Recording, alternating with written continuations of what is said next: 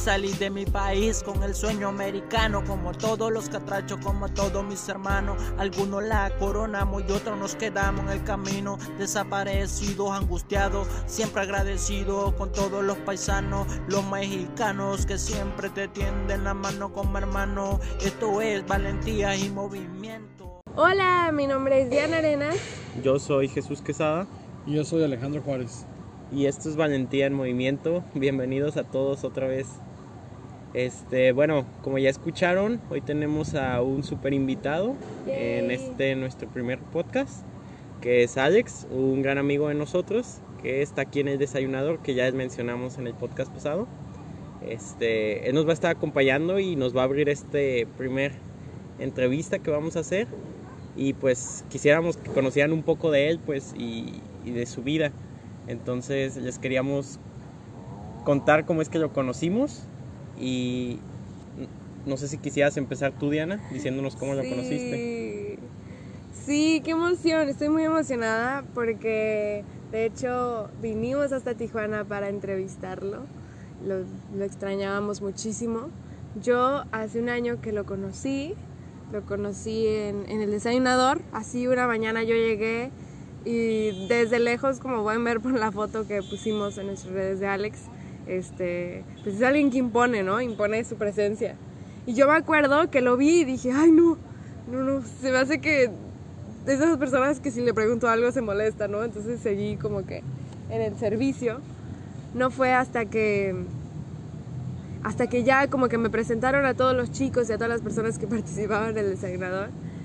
Y ya me dijeron, no, pues él es Alex, es el cocinero. Y yo dije, wow, ¿qué onda? ¿Qué onda que esta persona tan imponente es la persona que cocina? Y aparte, ese día la cocina había estado riquísima, lo que había hecho era delicioso. Entonces dije, ok, interesante. Y cuando me presentó, sacó una sonrisa, pero no, o sea, tienen que saber qué sonrisa. Una sonrisa súper amable. O sea, dije, no, ya va a ser mi compa.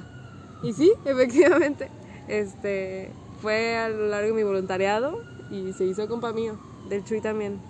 Sí, como dice Diana, Alex tiene de esas sonrisas que te cambian el día y es una persona que de primero te intimida, pero al final es la persona con un corazón más grande que yo he conocido.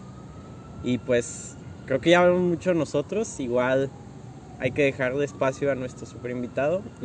Este, Alex, no sé si quieras decirnos cómo, cómo llegaste tú aquí a Tijuana. Pues hola, primero que nada, muchas gracias por haberme invitado a su podcast. Y pues yo llegué aquí a Tijuana, fui deportado hace cuatro años y medio aproximadamente,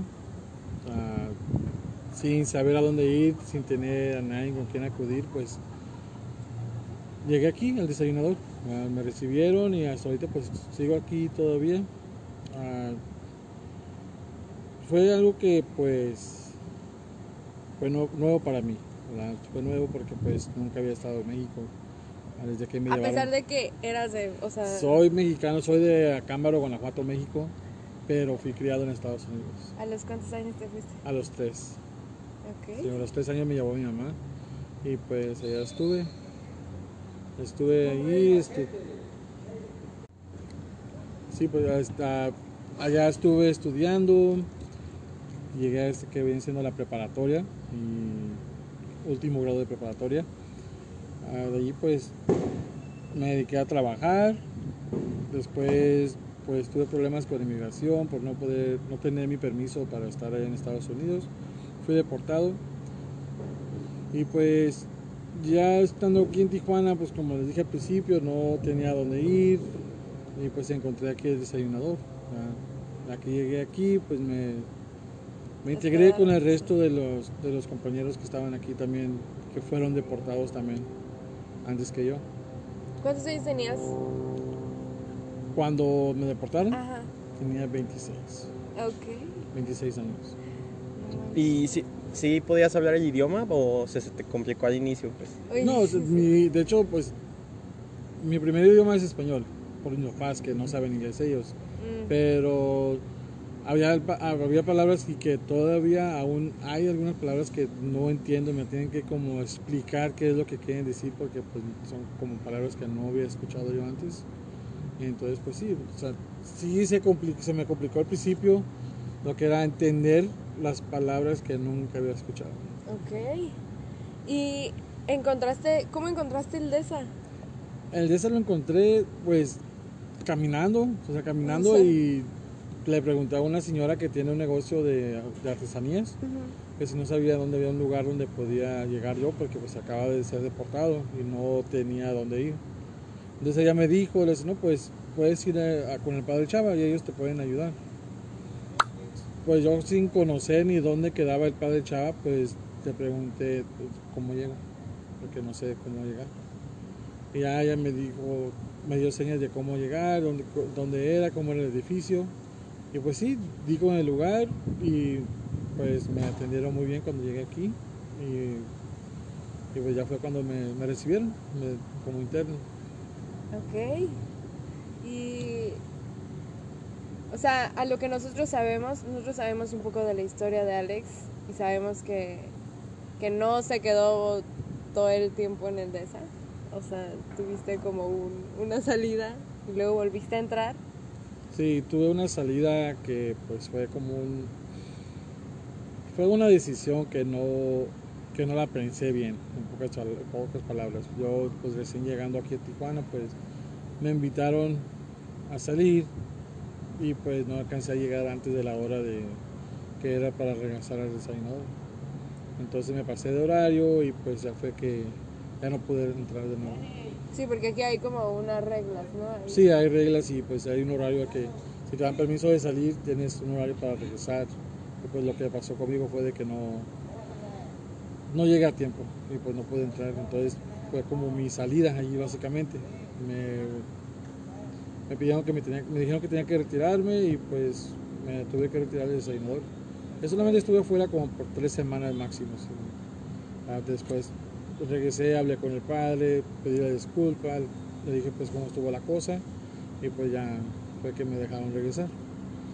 Y desde entonces es que empecé a valorar mi estancia aquí en este lugar y aprender. Oye, desde, pues desde que te conocimos, realmente pues eres muy amigable y es muy lindo ver eso, pues, pero desde que llegaste aquí, o sea, ¿era algo que tenías o, fue muy difícil adaptarte a todo eso o, la gente sí te apoyaba aquí? Yo siempre he sido de las personas que me gusta hacer nuevas amistades. Y, pero desde mi, mi estancia en este lugar eh, me ayudó mucho más a que pudiera ser como más unido con las personas. Porque yo era como que sí, me habla- hablaba con la gente y todo, pero como que yo era como mi espacio y nada más ahí. Nada de que, ay, voy a Sí, como un límite, ¿no? Sí, es como que no voy a ir a, a hacer bulla. y, ah, no, no, no, no, yo mi espacio y ya yo. Y ahorita es como que, ah, ok, está chido, está chido el cotorreo. Está chido confiar como y darte a, a querer, ¿no? Sí. Y querer a las personas. Sí, sí, está, está, está bien, o sea, y mi- pues me gusta, me gusta, me gusta la nueva manera de que soy, que no nada que ver como yo era antes. como eras antes. Sí. Algo que platicábamos antes de, de iniciar el- la grabación era que Alex tiene muchas habilidades, muchísimas, o sea, está cañón. Y una de, mis, de nuestras favoritas, porque somos unos gorditos, es su buena comida. Este, o sea, claro que ahorita que hablábamos, tu mamá, tu mamá pues la viste cocinar, te enseñó a cocinar. Sí, mi mamá le gusta mucho la cocina y es una mujer que le gusta cocinar para otras personas, ¿verdad? tanto por su sabor, su sazón que ella tiene. ¿verdad? Le gustaba ya mucho lo que era vender tamales, birria. Mi receta de la birria la saqué por ella, parte de ella. Ella me la dio. Sí, y pues, sí, Eso. Y pero también sé, o sea, que has cocinado en varios lugares, no solo aquí. Sí, estuve, bueno, cuando estuve en Estados Unidos en, el- en la secundaria, podemos decir, tuve clases de cocina, que era una de las seis clases que teníamos era cocina, entonces aprendí un poco ahí. Después ya pues en mi casa, si mi mamá estaba trabajando, yo tenía hambre, pues yo me preparaba lo básico, huevito, frijol. Omelette. No, tampoco tanto. lo básico. lo básico. Y pues sí, poco a poco fui aprendiendo. Ah, ya cuando estuve en la cárcel, que fue cuando me agarró migración, pues ya fue cuando me, me pidieron que si podía ayudarles en la cocina. Y pues fui donde, fue donde fui aprendiendo poco a poco, un poco más de la cocina. O sea, Ahí fue como que donde aprendiste a cocinar en, mayor sí. cantidad, ¿no? Oye, y ahorita que lo tocas, y qué bueno que lo tocas, este, mucha gente en este podcast sabe mucho de la migración y tiene una idea y todo, pero creo que muy pocos saben acerca de la deportación. Este, no sé si pudieras contarnos un poquito cómo es, pues, o sea, cómo sucede esto. cómo O sea, es- te llaman, alguien le dice, eh, aquí hay alguien, este, de, o sea, ¿cómo fue también para ti en eso? Pues, para mí, bueno, en mi caso, yo iba con una, con una persona en un carro, la persona pues iba manejando mal, los de la policía, y como yo no cargaba ninguna clase de identificación, entonces pues es como que, ¿quién eres? No sabemos, te vas con nosotros. Me llevan a la, a la estación de policía para revisar mi nombre y todo, y se dan cuenta que pues en pocas palabras no existo en Estados Unidos. Y pues ahí es donde habla a migración, que básicamente es ICE, y pues es donde agarro la orden, orden de deportación.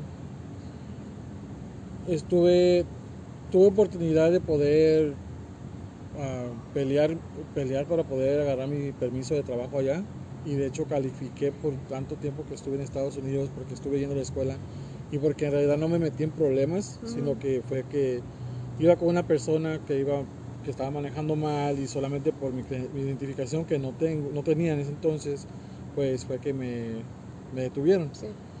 pues eh, califiqué para un programa para que me dejaran allá todavía que, que estuve utilizando un grillete para, para bloquear la inmigración. El grillete se utiliza para que mientras que está el caso abierto no salgas del país o no Ah, huyas en pocas palabras como para algo de seguridad para ellos mismos saber que todavía continúan en el estado o en el país y pues estuve con el, con el grillete por tres años, estuve peleando mi caso.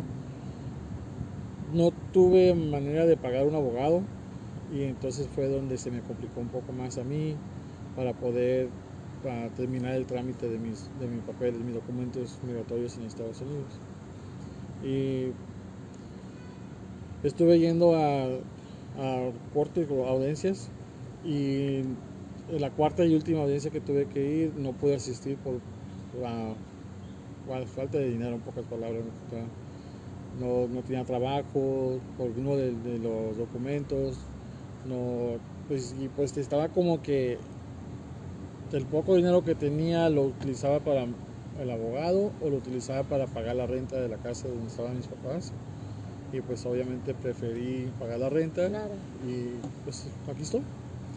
Esa fue la razón principal por cual no pude terminar mi trámite para el migratorio en Estados Unidos. Y, o sea, ya que no asististe a esa cuarta eh, juzgado, cuarta junta, ahí, No. o sea, te, te buscan a tu casa y te llevaron, o sea, como ese tipo de cosas, ¿cómo son? Ahí, ahí como la cosa fue que eh, automáticamente el día que no fui a, no, me- no asistí a mi audiencia, ah, me pusieron mi nombre con orden de deportación inmediata. Como no me presenté, ellos tampoco iban a ir a buscarme, sabiendo ellos dónde estaba porque mi última, mi domicilio pues todos ellos tenían, Sí, sabían, tenían todo. mis números, O sea, dan por hecho que no te interesa, pues. Ajá, que dan dicen. por hecho que no me interesa y pues que, que de hecho no fue la cosa así, pero pues así es como ellos Sí, lo claro. ven. Entonces nunca me buscaron, nunca recibí llamada porque ya a mí me habían dicho, no vienes a la no te presentas a corte y es automáticamente deportación. O sea, no es de que te vamos a dar una chance más, nada de eso. Pasan, pasa el tiempo, un buen tiempo, ¿verdad? Y de nuevo me, me paran porque iba caminando en la calle, pues, la noche, básicamente. Y me preguntan con mi nombre, le doy mi nombre, buscan en el sistema y encuentran que tengo orden de Deportación deportación. inmediata. Y inmediatamente me llamaron para, para ir a... para- bueno, me llevaron a la estación de policía, después me mandan a la, a la cárcel de, del condado, duró dos meses allí y ya para el día, mi último día ya, ya tenía la orden de deportación ya listo para, Para Tijuana. mandarte. O sea, ¿no te despediste de tu familia? No, no, yo de hecho el tiempo, el, el día que me agarraron, yo había ido a trabajar a, con la mecánica, que soy mecánico también. Fui a trabajar un en un carro y todavía no llegaba a mi casa. Entonces ya cuando iba de regreso a mi casa, que me había pasado el tiempo, el horario, pues fue cuando me, pararon, me, me detuvieron por sospechas y fue que, que me, me- me Sí, arrestaron. te, te arrestaron. Sí. No manches. Y en esos dos meses que estuviste en la cárcel, o sea, tu mamá no, no te... O sea, no podían verte, pues. Podían verme, pero como no, tenía, no tienen documentos ellos tampoco, no, no te dejan Ah. entrar a cualquier persona a, a visitar. Tienen que tener una identificación válida, en pocas palabras. Y pues ella no, no tenía ninguna, claro. ningún tipo de identificación. Lo que hice fue que conocí a personas allí y me hicieron el favor de, de prestarme un poco de su tiempo, de su dinero de, para llamadas, para poder llamar a mi mamá, decirle dónde estaba, para que supiera que estuve bien. Y ya ella me pudo depositar un poco de dinero para poder hacer llamadas con ella, para poder hablar con ella por teléfono. No manches. ¿Toda tu familia ahorita está allá? Sí, toda mi familia está allá. Sí. ¿Y ahora han tenido tiempo de visitarte o hay modo? Mi, bueno, mis papás no tienen modo de venir a visitarme, mis hermanos sí, ellos son ciudadanos americanos. De hecho, mi hermano menor tenía en ese entonces 17 años él cuando se aventó solo, sin Ah, permiso de mi mamá. Se vino sin ningún documento de él porque él supuestamente iba a ir a dormir a la casa de su amigo. Pero su amigo tiene, tiene su mamá que vive aquí en Tijuana también. Y ella pensaba que pues iba nada más como una pijamada, tipo pijamada, quedarse a dormir allá. Pero sin embargo ella no sabía que el chavalillo iba a venir a ver a su mamá. Entonces Ok. mi hermano aprovechó el raite y vino para acá a visitarme. Sí, de sorpresa. Wow. Sí, ya después de un tiempo, que fue aproximadamente, si no me equivoco, año, año y medio, un tío vino, bueno, iba a venir a visitar, iba a venir a visitar y me dijo, llevo una sorpresa para ti. Ah, gracias. Nunca esperaba lo que era la sorpresa. Entonces ya me dice, entonces espérame en tal lado y ahí voy a llegar. Ok. Llegué, estuve esperando, esperando y nada. Y de repente se apareció mi hermana. Mi hermana, que es la menor de, de los cuatro hijos que somos de mi padre. Entonces, pues mi hermana vino, me visitó y estuvimos juntos después de un tiempo que no la miraba para nada. Ok. Sí, Sí, y pues, fue alguna sí, fue sorpresa. una sorpresa. Y ahorita, pues, el- mi otro hermano, el que sigue de mí, pues no, no lo he visto todavía. Lo veo por videollamadas, que pues ahorita lo es mala facilidad para poder ver a tus familiares. Claro. Aquí creo que una pregunta del millón que a mí me surge y que tal vez a otros también es como, como del inicio de este podcast que hablamos de Alex, la persona más amable del planeta, con tanta historia, llega a ser así, ¿sabes? Porque en esto que me decías de que pues, me deportaron, todo, ni siquiera me pude despedir de mi familia, me trajeron a Tijuana, en Tijuana me vine aquí al desayunador, me salí, me sacaron por, por falta de, de cumplimiento de reglas. O sea, como que ahí algo pasó y transformó como este chip de valorar las cosas, Sí. ¿no? Sí, fue. Fue algo nuevo para mí. me hizo cambiar completamente y saber valorar lo que es la ayuda que, que nos dan las demás personas. O sea, ¿cómo puedo explicar? Es como de, de una persona que no. que te vale, en pocas palabras, te vale a otra por la, la persona que soy ahora es como que ahora sí me importa. Antes no me importaba, ahora sí. Me importa mucho lo que es el ap- aprender más y saber tratar más a la gente, o sea, tratarlas bien. Sí, saber agradecer, ¿no? Sí, O sea, más que nada. creo que creo que ese es tu plus y aunque no lo digas así que gracias, gracias, gracias, como que tu mirada y tu comportamiento nos hace sentir muy como que estás muy agradecido por, por algunos detalles. No sé cómo explicarte, no sé si estoy explicarlo. Creo- o sea, algo fundamental que veo aquí es que eres la viva imagen de las segundas oportunidades, pues. O sea, a como nos has contado todo, pues, o sea, fue toda tu vida en otro lado y de pronto llegar a, a otro lugar nuevo y, y cuando hay este cambio que tú nos mencionas es donde descubres esta segunda oportunidad, pues, o sea, como encontraste otra casa aquí y volviste a empezar. Y eso está chido, pues, porque te deportaron a tus 26 26 años, y, y ya llevas cuánto viviendo aquí. 4 años y medio. Y, y has, o sea, a como he preguntado y te veo, o sea, eres alguien increíble, pues, o sea, la gente aquí te respeta y te quiere mucho, pues, y eres alguien de mucha confianza. Y de mucha importancia, no solo para muchas personas, sino también para el proyecto. O sea, creo que aquí eres el cocinero, pero también Alex es el que maneja como... ah, no sé cómo decirlo. Me encargo de coger donativos, de llevar donativos. De los chavos de de- aquí también, Sí, que, no, también. que no metan la, la pata ahí algunas veces, Sí. que limpien. Y si la mete, pues te habla con ellos para que no vuelva a pasar. Exacto, ¿sabes? O sea, realmente eres como un engrane muy importante en, en varias vidas y qué chido. Y ahora platicábamos de eso, ¿no?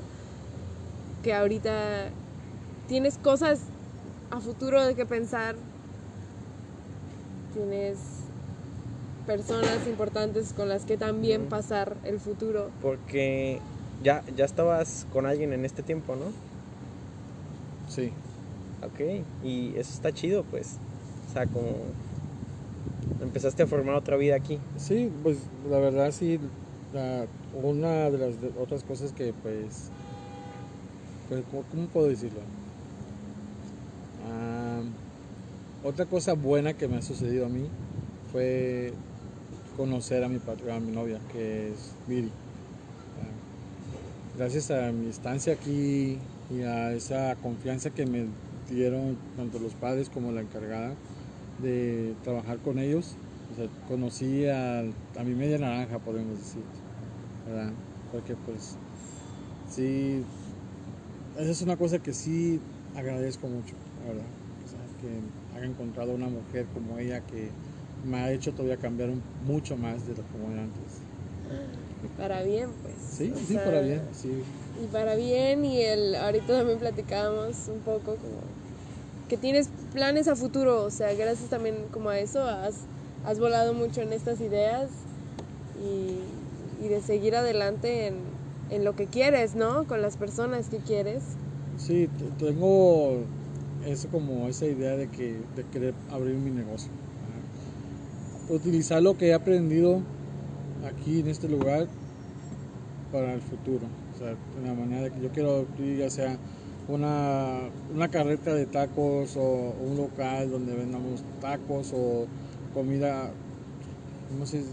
Corrida, ¿no? Corrida, Corrida, ajá. Sí, corrida, sí, sí. Y pues sí, o- o sea, utilizar todo eso, ese aprendizaje que, que he aprendido aquí para algo bien. Claro, para algo bien, como dicen los de Tijuana. Qué chido, Alex. Este, oye, y, y todo este amor y, y todo esto que pues nos has dicho hoy, todo el camino que llevaste y en dónde estás ahorita, si pudieras, así como pararte a un Alex de hace unos ocho años, ¿qué recomendación le darías? ¿Qué, como, ¿Qué aprendizaje le darías que el día de hoy tienes, pues? El valorar. El valorar porque eso es lo que me hizo falta mucho en, en aquel, en aquel tiempo. En el tiempo donde era un... le vale todo. Sí. Sí. O sea, que valora, muchacho. Sí. Sí, sí, hay, que, hay que valorar. Eso es lo que sí te podría, podría darle ese consejo a mi yo de antes. Ok. Qué, qué interesante. Qué chido. Gracias, Alex. ¿no? Pues Creo gracias a que, ustedes. creo que es algo que, que queríamos compartir, que la gente escuchara de ti, que estas palabras, ¿no? Esta historia, eh, estos aprendizajes que te llevan Y la neta es algo que a mí y a Chuy, por eso también eres el primero del episodio, eh, que queremos, vemos en ti y la neta se nos hace muy chido y te tenemos un respeto bien grande. Te queremos mucho. No, pues muchas gracias, yo también los quiero mucho. Y queremos Y- tu birria. Y muchas gracias pues por todo este tiempo y, y poder hacerlo llegar a más personas como para, para dar voz y para, para entender todo esto pues, o sea, cómo, cómo sucede una deportación, cómo, cómo pasan las cosas y, y cómo va sucediendo todo y, y darle una cara a estas situaciones pues, o sea, Claro. que conozcan a alguien que, que pasa pues y que, que lo vive y que no se queda pues, sino que sale adelante y, y sigue construyendo. La verdad, creo que eso es algo muy chido y pues te agradecemos que hoy nos hayas platicado todo esto, Alex. Exacto. Y quien esté pasando una deportación ahorita, como sepa que hay que hay un, un mañana, ¿no? Que, Sí. que hay una esperanza de algún día, ¿no? Algún día este ser estable otra vez Sí, y darle vuelta. sí. Muchas gracias y pues seguimos compartiendo. Vamos a seguir con ustedes con nuevas personas que van a seguir conociendo, que son nuestros amigos. Y esperamos puedan seguirlos escuchando más adelante. Les agradecemos mucho que nos hayan escuchado el día de hoy. Sí. Nos Adiós. vemos. Nos vemos, Bye. adiós. Díselo Chapu, Valentín Movimiento, activo 664. Prr.